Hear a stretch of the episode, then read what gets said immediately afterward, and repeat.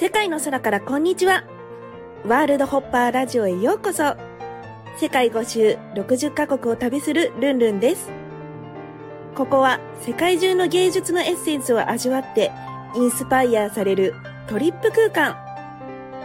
あなたの未知なる可能性の扉を開きませんか？アートが変える。私が変わる。みんなハッピー。それではスタートです。皆さんこんにちは、ルンルンです。えーっとですね、ニューヨークに行ってきました。12月15日から18日までの4日間、マイアミからニューヨーク近かったので行ってきました。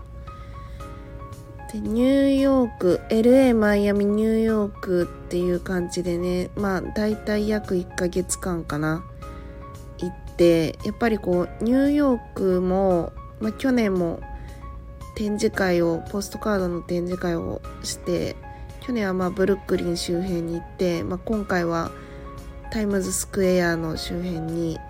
宿を取ったんですけどもやっぱりこうクリスマス前なのでもう物価が超激高でなんだろうホテルの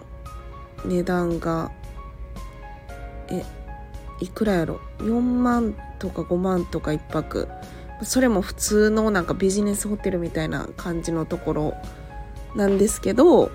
そんな感じ。であのユースホステルってまあ絶対泊まらないけどなんかあの6人1部屋のドミトリーみたいなところとかでも2万とかえみたいなね感じの最強のあの値段の時期だったんですけどもなぜか毎年この時期にニューヨークに行ってしまうっていうね。感じです。で今回は、ま、ニューヨークあの、ま、マイアミから、ま、近かったので行こうっていう感じで、ま、行ったんですけども、ま、せっかくニューヨーク行くのであの結構こうニューヨークも何回も何回も行ってて行きつけのレストランとかもあるので絶対食べないといけないものがあるんですよニューヨークに行くと。あのロブスターのパンみたいなね。ロブスターがなんかこうバターバターでこう和えられててそれがパンに乗ってるってパンに挟まってるみたいなホットドッグみたいなめちゃくちゃ美味しいロブスターロールかっていうやつとかあとはニューヨークステーキ、まあ、これは熟成肉っていうのが使われてるんですけどあのねなんかやっぱりニューヨークで食べるのと日本でも同じお店行ったことあるんですけど全然違うんですよね。ハワイでも食べれるんですけど全然違うくってやっぱり本場にはかなわないっていう感じで熟成肉のステーキもねステーキといえばニューヨークかイタリアのフィレンチェかって感じなんですけど私の中では。まあそのニューヨークステーキとかめちゃくちゃ美味しい。なんか韓国料理のお店とかなんかいつも行く場所っていうのがいくつかあって、まあ、そこに行きたかったのとあとは自分が買いたい本をあの本屋さんに置いてもらえるように本屋さん本屋さんを巡るっていう目的とあとはタイムズスクエアにルンルンアートを出すってまあ出せたら出すっていう感じでね、えーそれをの目的のためにニューヨークに行ってきました。今回ねあの夏服しか持ってなかったのであの山下清さんが昔やってた山下清さんっていう昭和の天才画家の方がいるんですけど尊敬してる。その人がなんか着物を8枚重ねて着てたみたいな感じで書いてたから まあ4日のために冬服買うのももったいないかなって感じがしたので服を何枚か重ねプラス、えーちょっと薄めのモンクレールのダウンジャケットがあったのでそれを着てニューヨークに降り立ったら、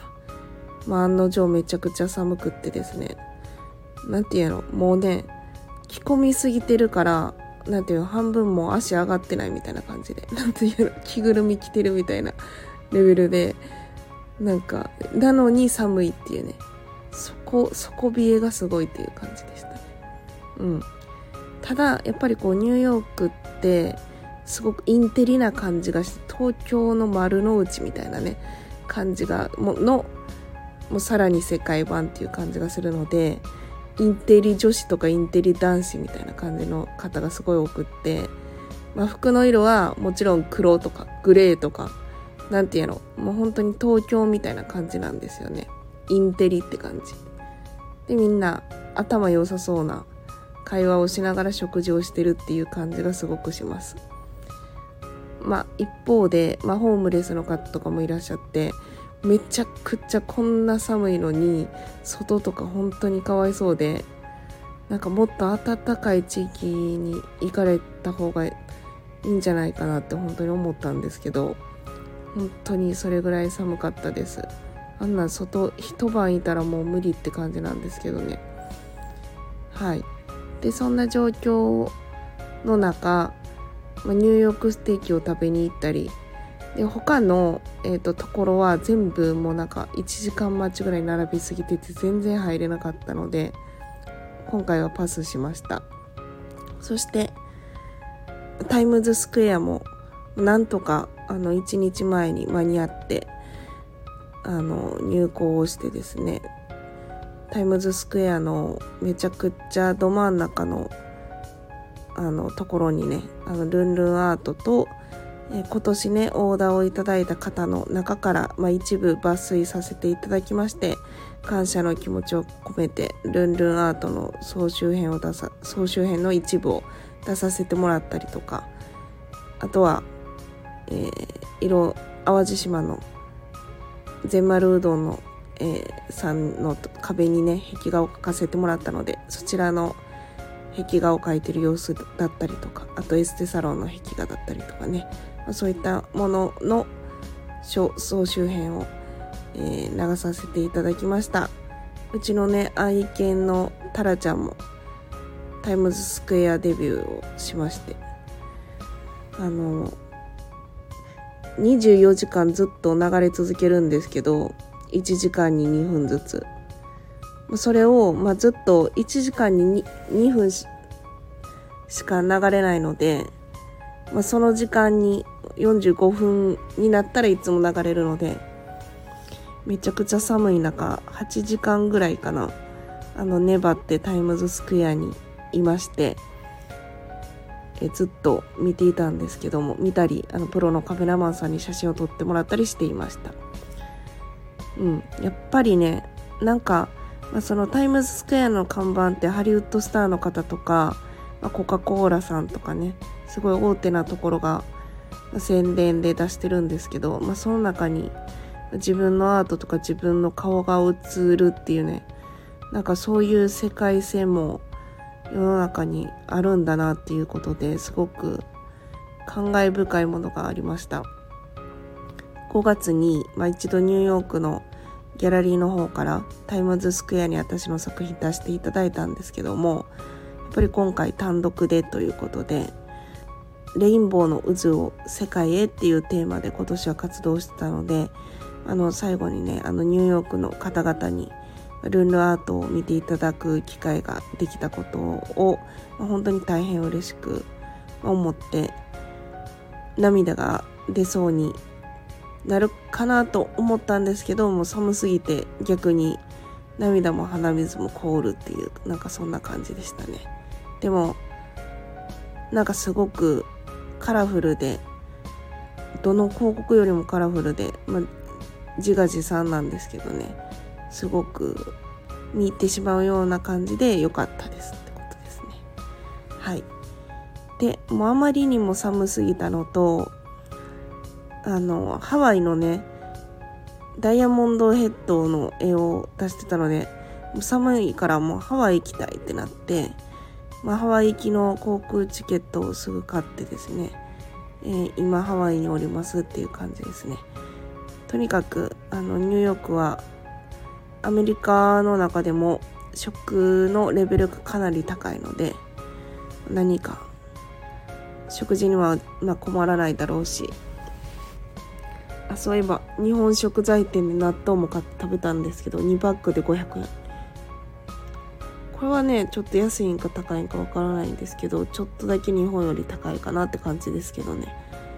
はい。でもとにかくレストランの物価が高くてステーキ1個頼むと1万5000円とかね行くのですごく納豆が安く感じたしめっちゃ美味しかった。ということでねタイムズスクエアに乗りましたよっていうねレポでした。ということでまた次回もお楽しみに。バイバイ。